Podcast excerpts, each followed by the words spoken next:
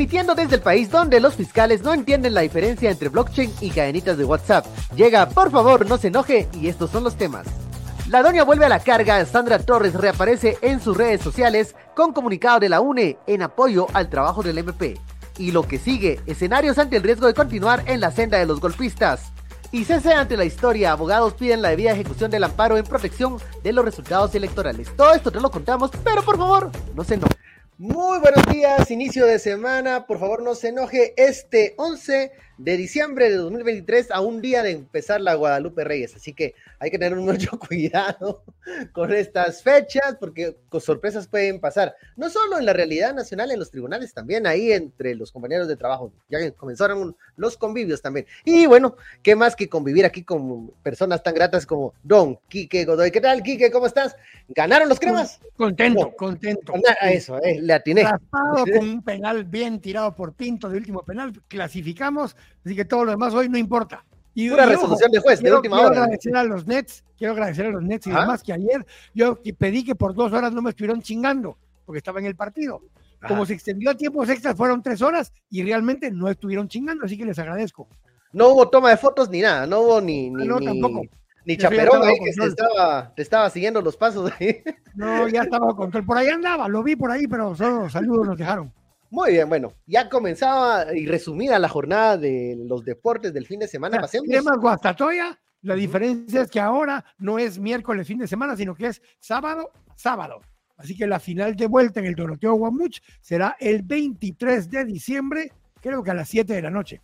este fin de semana para mientras se juega en Guastatoya para despedir al, al Congo. Ok, bueno, ah, eh, y bueno, que electo. Sí, claro. No que despedida a menos que, a menos que. Otra vez elección. Bueno, entonces eh, a eso iba, que en estas fechas hay que tener mucho cuidado porque algunas cosas pueden suceder entre celebraciones y entre... Eh, ahí, ahí, sí que fechas em, complicadas. Vamos a lo primero porque em, en esta fecha de, de, de, fin de año parece que regresan muchos personajes que nos visitan de otras épocas. Y bueno, apareció la candidata, la ex candidata eh, y secretaria general de la UNE, eh, doña Sandra Torres, luego de lo que dio a conocer el MP de las investigaciones y estas solicitudes de nulidad que ellos hacen con esta investigación, y, eh, y sale para respaldar y apoyar el pedido de nulidad y también a reiterar las contundentes, dice la doña, contundentes eh, investigaciones, informaciones que tiene el MP de que fue una ilegalidad lo ocurrido en las pasadas elecciones porque el partido Semilla carecía de legalidad. Entonces, em, y otros partidos, solo que no con tantas palabras apareció Valor, que con dos líneas, eh, sí, eh, con dos líneas no. Yo tengo una teoría con eso, ¿sabes? A ver qué pasó con ese, ese gran comunicado de valor. Mi teoría es que el community manager del CACIF lo echaron y trabaja ahora para valor y para cambio. Porque el, mensaje de, de Casif sí fue mucho más contundente, ya se subieron los agrícolas también, entonces ya fue más contundente, pero el de valor, bueno, el de Vamos, el de Anam y el de cambio aunque tenían diferente tamaño en número de, caracteres, digo por lo mismo. Más o menos. A ver, lo que llamaba la atención. El de la UNE, y el de la UNE no se queda atrás, que es el otro tema. Sí, va, y el, de la UNE, que, que es la, la digamos, eh, el pronunciamiento que hace más completo eh, el partido eh, y que es lo que apoya la, la, secretaria general, Sandra Torres, es no solo que están respaldando al MP, sino que también están em, queriendo ver que todo es eh, nulo menos en donde yo gané. Con mis alcaldes, con mis diputados, que vamos a hacer esfuerzos para que se validen ese tipo de elecciones. ¿Cómo lo puede hacer la señora? No sé. Eh, eh, si esto va a apoyar o va a restar a la narrativa que el jueves el Ministerio Público echó a andar y que lo que dice es que todo el proceso está malo, según el Ministerio Público. O sea, a eso vamos. Ahora, si comenzamos a elegir qué partes son las que a mí me convienen que sigan y qué partes no, eh, estarían entonces en contradicción con la información que presentó también el ente investigador. Estamos ante una, a ver, no se están poniendo de acuerdo, no están tan alineados del todo las, las fuerzas políticas y sobre todo porque también eh, pareciera que no hay en el espectro político una, a ver, una voz al unísono que diga apoyamos al MP. Salió Viva, por ejemplo, a decir que no, que ellos no están de acuerdo. Salieron otras agrupaciones como vos también a decir, WINAC, que tampoco están de acuerdo y que les, aparecen que, que les parece que esto es una investigación con intencionalidad política. Eh, ¿Qué está pasando y cómo miras los pronunciamientos? y, y sí están de acuerdo los diputados electos y los eh, alcaldes electos en lo que presentó el MP, la fiscalía. Mira, yo creo que el famoso Kraken terminó siendo ceviche. A ver. Porque se cocinó en su jugo. es que mira, trataron de presentar una cosa tan elaborada, tan compleja, tan todo, que como decías vos en tu introducción, confundieron blockchain con cadenas de, WhatsApp, Porque, y confundieron, mira, y, volvieron a sacar temas que se les han aclarado como ocho veces en los últimos tres meses, porque volvieron con el tema que subieron actas antes de la hora se les dijo de esa vez, mucha, son las actas que fueron en el este de Estados Unidos, que casi que las seis en punto las subieron, porque ya las tenían desde hace dos horas, pero además habían votado cinco pelones y tres peludas, pues si quieren, va, eran ocho. ocho. Pero todo eso ya se aclaró más de una vez. Después lo vinculan con el TREP, con el resultado del TREP, cuando el TREP vale barriga para la hora del resultado final y empiezan a mezclar temas, eh, eh, ven, como por tercera o cuarta vez, están, no es refrito, están recalentando la comida de hace tres meses y nos la vienen a servir como que le pusieron un poquito de salsa de, de tamal y demás. Que por cierto, te deben los tamales todavía la doña. Eh, sí, yo creo, creo, que los tamales esos no eran reales, era, esa era, un, era una estrategia de marketing ese anuncio. Lo que presentaron el viernes fue un recalentado. Y fue un recalentado eh, en horno de leña porque ni siquiera eh, fue algo así como más novedoso. La misma babosada presentado de otra forma, otro día y por otra gente, pero es lo mismo. Entonces, decimos, ¿qué de nuevo presentaron ese día? Nada, absolutamente nada. Contundente de fondo, nada. Y les volvieron a dar el refrito o el recalentado de lo mismo, como para que nos vamos a pasar comiendo fiambre de aquí al otro año. Y es que eh, lo que sucede es que los tiempos, decía ya doña Kraken Fisher, eh, perdón, Karen Fisher, eh, están, son apremiantes, ya tienen que tomar decisiones o instancias que ellos esperan se estén alineadas, deben de tomar decisiones para que se pueda en alguna medida lograr alguno de estos objetivos. Yo creo que ellos tiraron toda la carne al asador, pero carne de chucho, porque no, no fue mucho, no fue muy buena calidad. lo que hacen esto porque no están ni en las finales. Eh, entonces, eh, más de algo iba a pegar. Por ejemplo, de la, ya revisando del discurso que hace los fiscales, hay algo que es mm, medio, medio así como con intención de engañar. Por ejemplo, cuando te dicen de que la información entró antes de las 6 de la tarde, no te están diciendo que entró a las 5.45, no te están diciendo que entró a las 5.50, te están diciendo desde las 8 hasta las 6 de la tarde. 8 de la mañana. una manipulación que hicieron porque en la mañana se puso todo a cero. Y en ese momento alguien metió otra vez algún dato o alguna en blanco, porque estaban en blanco, pero las actas, no hay como tres expertos en temas de esos digitales que hicieron sus publicaciones, un muchacho Lowenthal, eh, Juan Luis Chávez, eh, otro muchacho, o sea, hay como cuatro o cinco que publicaron por segunda vez el análisis de lo mismo, porque te digo que es un refrito, porque lo presentaron hace como tres meses, ellos aclararon el tema de los horarios y de los puntos y demás, y vuelven a presentar lo mismo, según ellos, con más detalle, pero el único detalle es un pantallazo le tomaron foto o una imagen que probablemente alguien lo hizo en aquella época, no sé si fue otro de los anónimos valientes o alguien por el estilo, pero, pero ven, no hay nada de fondo. Lo que sí dijo ya hoy Blanca Alfaro es que ya recibieron el expediente con 1.600 folios y que lo van a revisar. Expedientes que dijeron los fiscales del MP, presentamos para que a bien tengan los señores magistrados eh, estudiar y considerar ¿Cuántos folios tiene? ¿Cuántos folios tiene? Mil y, Mil seiscientos. O sea que si hoy en la tarde o mañana temprano ya dicen ellos que lo analizaron, no sé, tienen que darse su tiempo, ¿verdad? Pero, ahí vamos a ver cómo están los. Pero vayamos al fondo de ese tema, ven. Eh, fue contradictorio todo lo que dijeron tanto el señor Bader, este, ¿cómo se llama? El, ángel. Eh, él, dijo unas cosas y con tono enojado. Don fiscal Curruchiche, que por cierto ayer tal vez le hubiera ido mejor que al árbitro porque no, no marcó un penal, tal vez él hubiera marcado el penal adecuadamente, aunque no sé. Y después nos dicen, miren, doña Leonor, yo no estoy diciendo que todo está mal, pero yo creo que se deberían anular las elecciones. Primer punto. El MP no es quien va a estar pidiendo que se anule nada.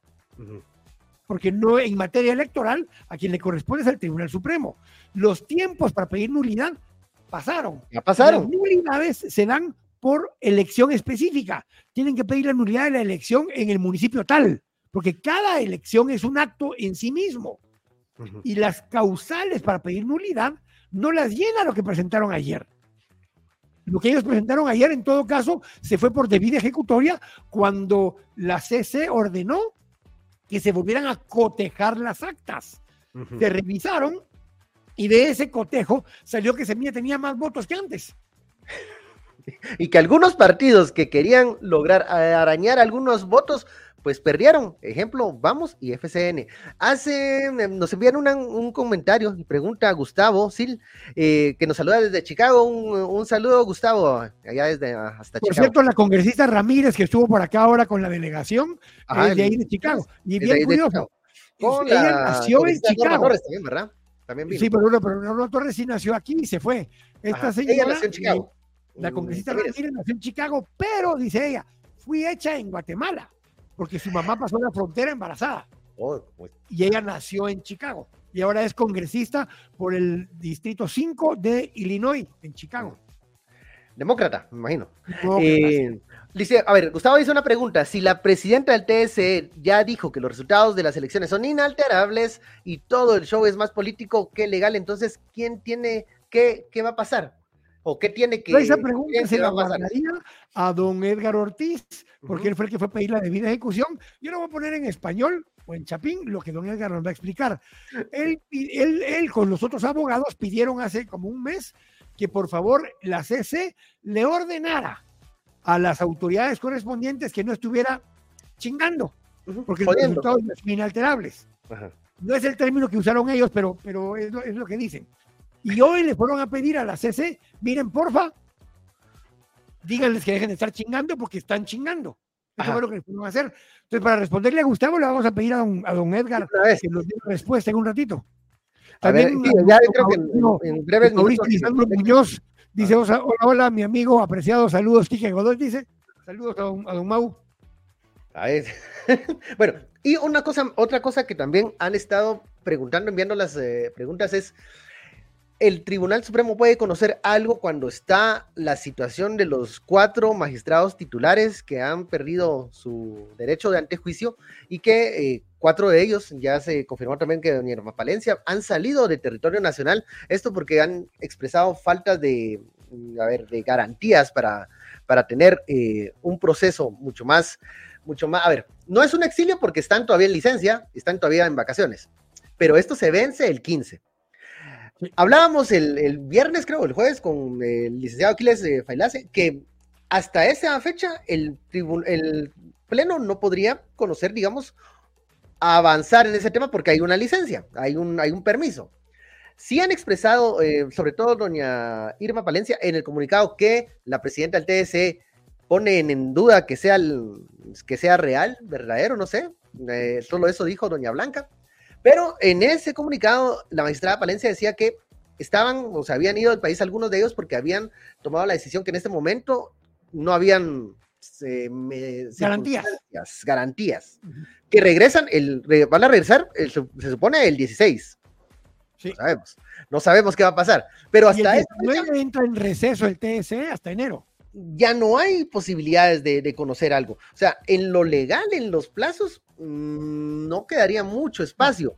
Pero, entre aquí y el 16 que regresaran ellos, por ejemplo, integrarían los cuatro que están, que es una titular y tres suplentes, lo cual no puede ser porque tienen que estar cinco para poder integrar. No avanza. Pero, pero más peor, porque Doña Blanca, la semana pasada, a propósito, cual jugada de ajedrez en un enroque dijo, voy a emitir opinión acerca de algo que por emitir opinión no voy a poder conocer Así que ni ella podría integrar el, el, TSE cuando se conozca el expediente.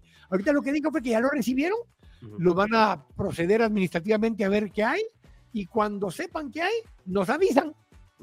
No, y eh, por eso eh, tenemos ahí la batería de preguntas para cuando venga el Ortiz, porque a eso vamos, o sea, eh, creo que ya está por ahí el Ortiz tendrían que pasar, ya están, a ver si nos lo dice. Eh, ya está, bueno, entonces eh, aprovechamos de una vez. Eh, y gracias al Lick Ortiz, al Edgar Ortiz, ¿qué tal? ¿Cómo estás? bienvenido aquí a Por favor no se enoje. Y bueno. Disculpe que estamos así, estamos así como usted, licenciado, porque.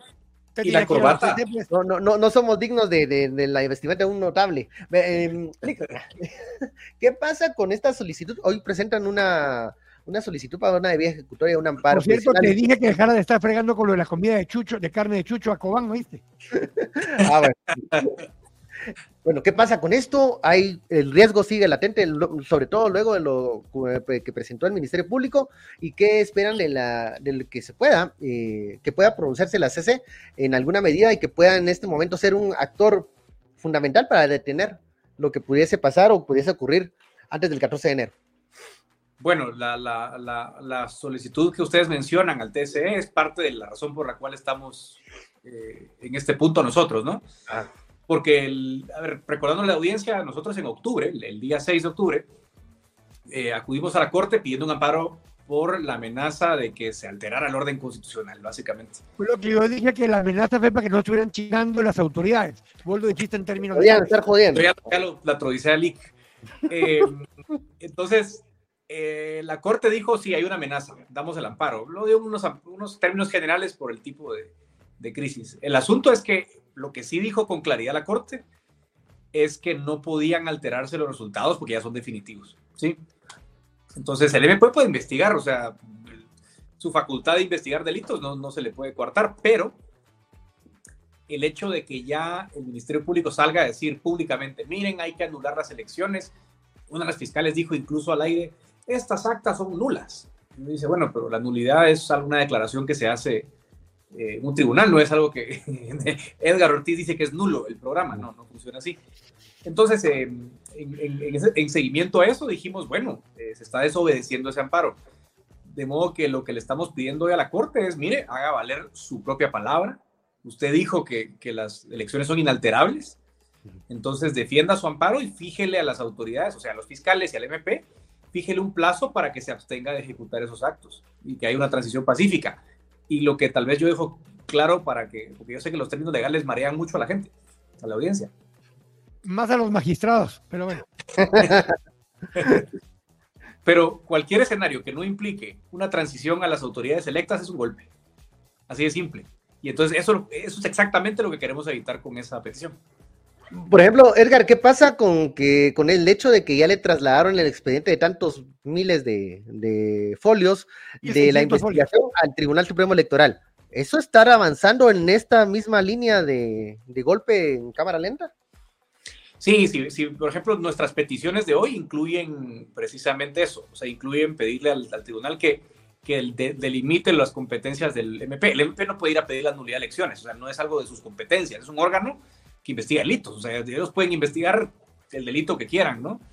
Pero no te pueden ir a decir, mire y anule las elecciones. Eso está fuera de su marco de competencias. Porque incluso, a pesar de cuando hablas del artículo 251 y que la persecución de penal y demás, los delitos electorales son unos específicos.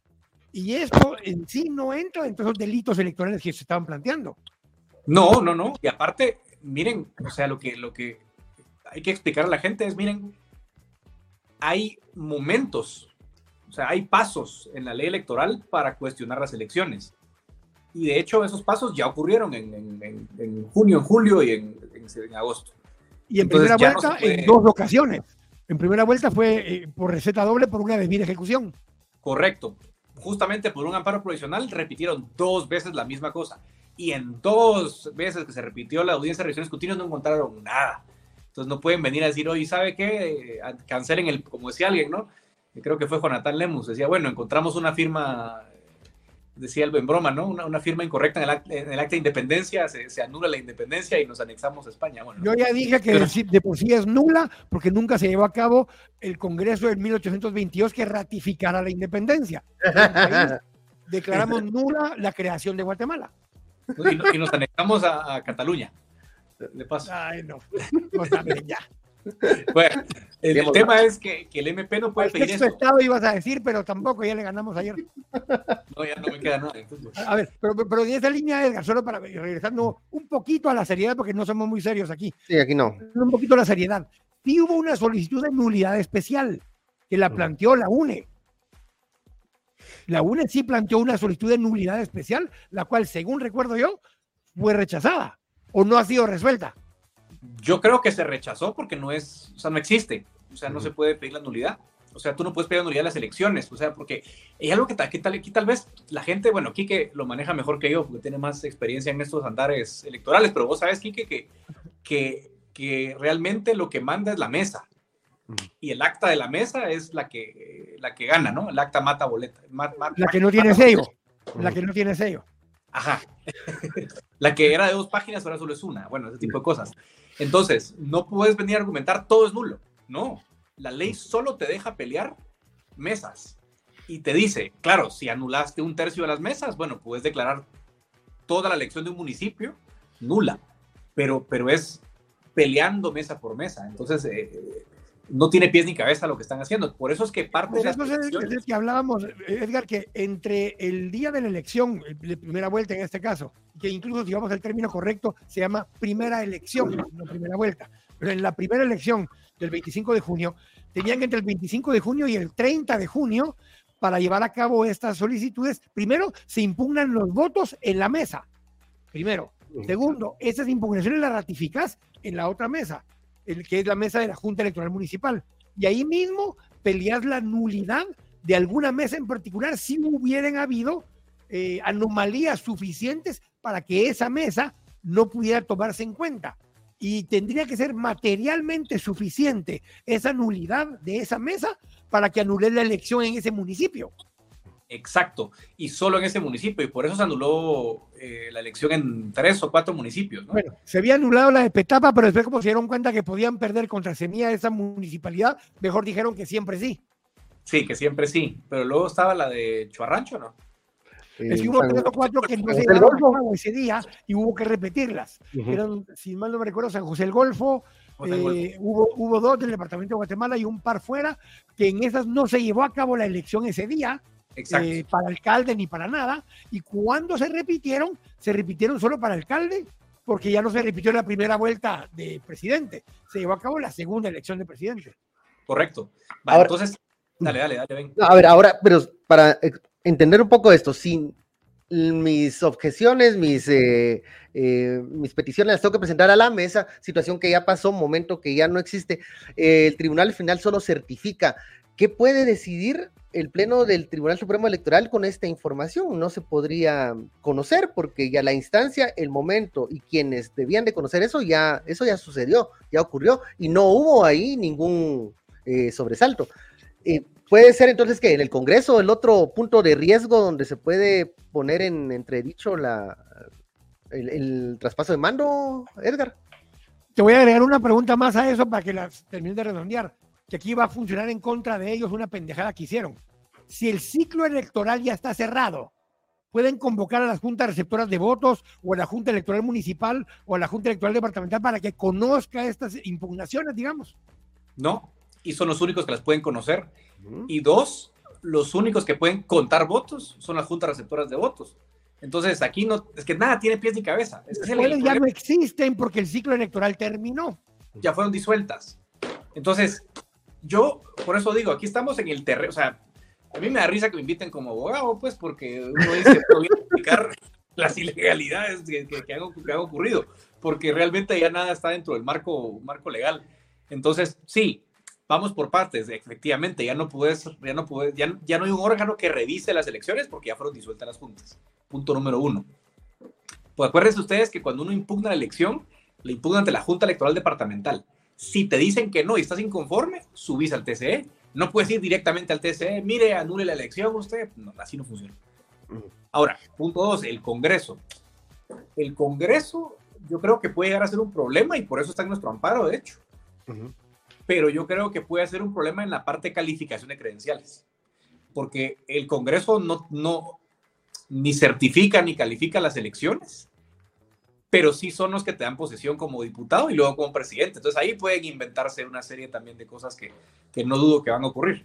Una, una, una acotación ahí, porque, por ejemplo, una, una señal de que cosas así pueden pasar es lo que el registro de ciudadanos, ay, ¿por qué no le acepta eh, la renuncia a Bernardo Arevan? O sea, eso me da, me, me, da, me da que pensar que eso puede pasar también en el Congreso de la República, ¿no? Que de nuevo, te digo, legalmente no debería ser un problema. Vamos a recordar el caso de Roxana Valdetti. Roxana Valdetti era secretaria general del partido y obviamente vicepresidenta de la nación. Eh, en el momento que le impugnan el hecho de que no podía ser al mismo tiempo vicepresidenta y secretaria general, nadie dijo, bueno, Valdetti deja de ser vicepresidenta. no, lo que dejas de ser es secretario general. Entonces, eh, claro, si estuviésemos en la legalidad, yo te diría, bueno, eso no es un problema, porque simplemente lo, digamos, le anula su, su, cargo. un tema adicional, Edgar, asumamos que no estamos hablando de Bernardo Arevalo, asumamos que estamos hablando de X persona que es afiliada al partido y quiere renunciar al partido. Y da la casualidad que es miembro del Comité Ejecutivo Municipal de Chuarrancho. Llega y presenta su renuncia. El derecho a renunciar es de la persona. No le estás preguntando si el partido quiere o no que le acepten la renuncia o el Tribunal Supremo Electoral. Entonces, si esa persona quiere renunciar porque, por ejemplo, quedó electo a un consejo municipal y según ese artículo de la ley no puede asumir el puesto en el consejo porque es secretario municipal del municipio de Chuarrancho, automáticamente deja de ser miembro del órgano permanente del partido para optar al cargo de elección popular. No, no es una, no están preguntándole si quieren que renuncie o no. Claro, no, no, y, el registro solo marca, el registro es eso, es un registro, declara lo que pasó. No, el registro no es el hecho. Eh, ¿verdad? Eso es un principio legal, o sea, los registros son declarativos, salvo cuando la ley te dice que son, son el, digamos, el, elemento distintivo, pero bueno, de nuevo, estamos un poco en, terrenos pantanosos, ¿verdad? ¿Qué, es lo que se espera de que pueda hacer la, Corte de Constitucionalidad para aclarar el, la pues con la medida ejecutoria que plantearon ustedes. Miren, es que realmente la Corte tiene, tiene la llave. O sea, si la Corte quisiera ponerle un fin a esto, lo puede hacer. Dice, dejen de, o sea, hagan lo que quieran, investiguen lo que quieran, eso dentro de sus competencias, obviamente, pero no pueden tocar la elección. Con que la Corte dijera eso, ya pones un antes y un después en toda esta crisis. Pero bueno, vamos a ver si lo hacen o no. Pero, pero, yendo un paso más allá, Edgar, con lo que te preguntaba Ben ahorita, el, estamos hablando de la debida ejecutoria que ustedes pidieron, pero ¿qué pasa con las eh, solicitudes de retiro de antejuicio que están contra Bernardo Arevalo, Samuel Pérez en este nuevo caso y las que ya estaban de antes. Las que estaban de antes ya llevan como 15 días y la Corte no hay modo que las conozca. Y las nuevas, en teoría, también tenían que conocerlas para ver si le dan trámite o no. Técnicamente debían darle trámite, en algunos casos van a juez pesquisidor, en otros casos van al Congreso de la República. No han resuelto en la Corte Suprema tampoco. No, y el último pleno es el miércoles. O sea que, que, si el miércoles no conocen estos temas, nos vamos hasta enero del 24 sin saber la respuesta.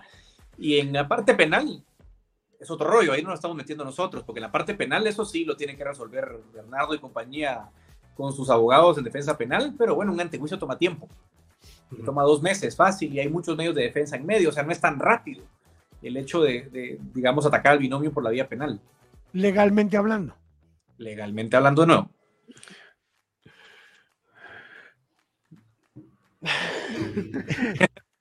Nos quedamos un poco en el aire, pero así es. Con esa acotación que hacemos siempre, eh, ahora te lo pregunto desde el lado político. ¿Ves que existe el ánimo, o sea, el ánimo chingandus eh, de parte de esta estructura para terminar de votar lo que empezaron? ¿O esta presentación del viernes fue el last hurrah, dirían los gringos, y su último intento de que pase algo? Eh, pero que realmente no tienen ni los votos en el Congreso, ni los votos en la Corte Suprema, ni los votos en la CC para que esto se consuma. bueno, en CC no puedo hablar porque tengo un amparo ahí, pero digamos que Congreso, no sé. Y te va a regañar otra vez Molina Barreto, bueno. en Congreso está haciendo, y todos, todos pensábamos el día del TCE que no los tenían. y, los, los tuvieron, o sea que, que, nunca se sabe cómo están las fuerzas, pero yo sí veo interés e intenciones de atacar el proceso más allá de los viernes, creo yo. Eh, Edgar, vamos a ya no lo jurídico, sino lo político. La declaración de Blanca Alfaro cuando da la conferencia de prensa que em, es muy ambigua porque dice, pues son inalterables. O sea, los, resultados son y son. Pero si me dicen a mí de la CC, tal cosa, o sea, al final de cuentas, em, políticamente dejaría como una ventana abierta para, para la posibilidad de un cambio pero esto en lo jurídico no podría darse, pero en lo político le pueden torcer la mano, el brazo al Tribunal Supremo Electoral, como lo dejó ver, la que ahora también se, con esa declaración se, sale de la discusión, la misma magistrada. Em, ¿Cómo ves políticamente al Tribunal Supremo Electoral con cuatro magistrados titulares desaforados y una ¿Pueden integrar con cuatro? ¿Pueden integrar con cuatro, Edgar? Fíjate que, buena pregunta en principio no pueden, mm. porque el artículo 129 es claro y te dice el quórum son todos sus miembros, o sea, cinco. Hay solo cuatro. Sin embargo, también es cierto que el TCE no puede dejar de cumplir su función. Y si el Congreso nombra suplentes, bueno, tenés que integrar con lo que tenés, eh, a riesgo de no... Ahí... No ¿verdad? Entonces eh, caeríamos en un caso muy, muy sui generis, pero digamos, podría llegar a ser posible, creo yo. Pero eso implica que el Congreso tendría que convocar una extraordinaria específicamente para eh, eh, elegir a Para conocer ese tema. Sí, solo sí, tal vez si la CC lo ordena porque alguien presentó algo, como para. La o sea, tendría que irse por ahí. Ay, no. Y Karen ya presentó un amparo y entiendo que elección, pero ella también pide la, la, la vacancia de los cuatro desaforados. Entonces es otra cosa. Pero le podrían resolver parcialmente, le podrían resolver diciendo, miren, elijan el que falta. Eh, elijan los dos que hacen falta y los demás no los podemos desaforar así porque sí, pues. Ah, claro. Eh, resolver es más lógico, porque digamos que el TCE no puede decir, o sea, la CC no le puede decir al TCE, mire, quita la licencia usted. No es su facultad, o sea, es un derecho laboral incluso. Tu licencia, tus vacaciones. Entiendo que ellos no hayan gozado vacaciones, por ejemplo. ¿Te vas de vacaciones? Te vas de vacaciones, es un tema laboral. Eh, los suplentes sí puede mandar al Congreso a elegirlos, ¿verdad? Eh, bueno, o como es la costumbre aquí, puede, ¿cómo se llama? Exhortar al Congreso a elegir, ¿verdad? Eh, pero sí, tener un pleno y recuérdense que por ley electoral la elección de magistrado TC es con 107 votos, lo cual ya también te cambia un poco las, las fuerzas que necesitas para llegar a los 107. O sea, que tendrían que necesitar los votos de aquellos dos también. Que, lograron el, que lograron el 108. Que votaron bueno, entonces si la llave la tienen para las dos puertas, ¿verdad? La CC, para abrir el, el, deschongue o para abrir al orden. Así es. ¿Cuándo, se, pueden tener alguna respuesta? ¿Pueden ver humo o, alguna señal divina en el cielo que diga ya los magistrados se van a pronunciar? No, estoy fregando con las luces de ayer, ayer. Eh, Yo creo que nos deberían contestar pronto. Es un pedido simple, es una ejecución y, y las medidas para hacer valer una sentencia son urgentes, entonces deberían respondernos pronto. ¿verdad? en, seis horas. en seis horas diría quedar, quedar de vida ejecutoria. Eh, no creo que pero ¿verdad? Creo yo. Ahora, yo sé que es una mezcla entre lo legal y lo político, Edgar, todo lo que hemos venido hablando, pero en materia electoral todo lo legal es político, porque termina teniendo un impacto en materia política. Eh, la CC tiene una responsabilidad de poder resguardar el proceso, pero al mismo tiempo eh, tiene una responsabilidad de no eh, restringirle al MP de seguir actuando en lo penal, como lo explicabas antes. Ahora, ellos están pensando que en lo penal pueden generar las condiciones para que no tome posesión el binomio, más no necesariamente alterar el resultado de la elección. Sí, ahí también yo, o sea, yo, yo sí creo que el cálculo de lo penal o sea, todo el mundo se enfocó con lo del viernes en, ah, bueno, eh, eh, anular elecciones. Que a ver, que para mí en términos de daño institucional es lo más grave. Por supuesto. porque, digamos, perseguir políticos por, por casos, eh, digamos, cuestionables, bueno, es bienvenido a América Latina, ¿verdad? te, va a decir lo mismo el mundo en Sudamérica. y bueno, y tampoco, es, tampoco está bien, pero digamos que es como el, el, el, uso. Pero ya bajarte una elección, es otro nivel, ¿verdad? Es otro nivel. Entonces, yo creo que. Maduro lo acaba de hacer con la primaria de la oposición, ¿verdad? Ah, bueno. pero, lo Maduro, pues, fue la Corte Suprema. Murillo y Ortega también. ella se nombró la cabeza del ojo, pasa, ¿va? Bueno, creo que estaremos entonces pendientes de lo que pase. Estos, estos días no van a ser días de mucho ocio porque hay que estar pendientes de las resoluciones que puedan salir. yo sí creo que algunos arrancaron la Guadalupe Reyes ya hace algunos días y no creo que integren Congreso. Sí, yo creo difícil que se junten. Y a, menos que te digan que tengas alguna responsabilidad penal si no llegas, pero no creo que hagan un caso de esos, que, vaya, que estén tan esforzados en hacer eso. vamos a ver si, si lo de la el contenido de la investigación del MP la semana pasada fue más un último cartucho de disparos o, la jugada maestra. Eh, Edgar, muchísimas gracias por habernos eh, dado este espacio para explicarnos lo que sucedió en la Corte de Constitucionalidad y cómo ves el panorama político y jurídico de Guatemala y eh, en vistas al 14 de enero. Gracias y bueno, estamos, en, ¿no hay más preguntas? ¿Qué qué? No, Vamos, a esperar entonces. ¿Qué dice la CC? Vamos a ver qué, qué hace. Gracias. Bueno, lo político, lo jurídico. Vamos con los mensajes, quedaron algunos pendientes, creo que no. Hoy sí estoy al día. A ver, yo eh, también saludé a Mau. Hay algo que el Departamento de Estado, está entrando ahorita, a ver. Sí. A ver. estamos abriendo.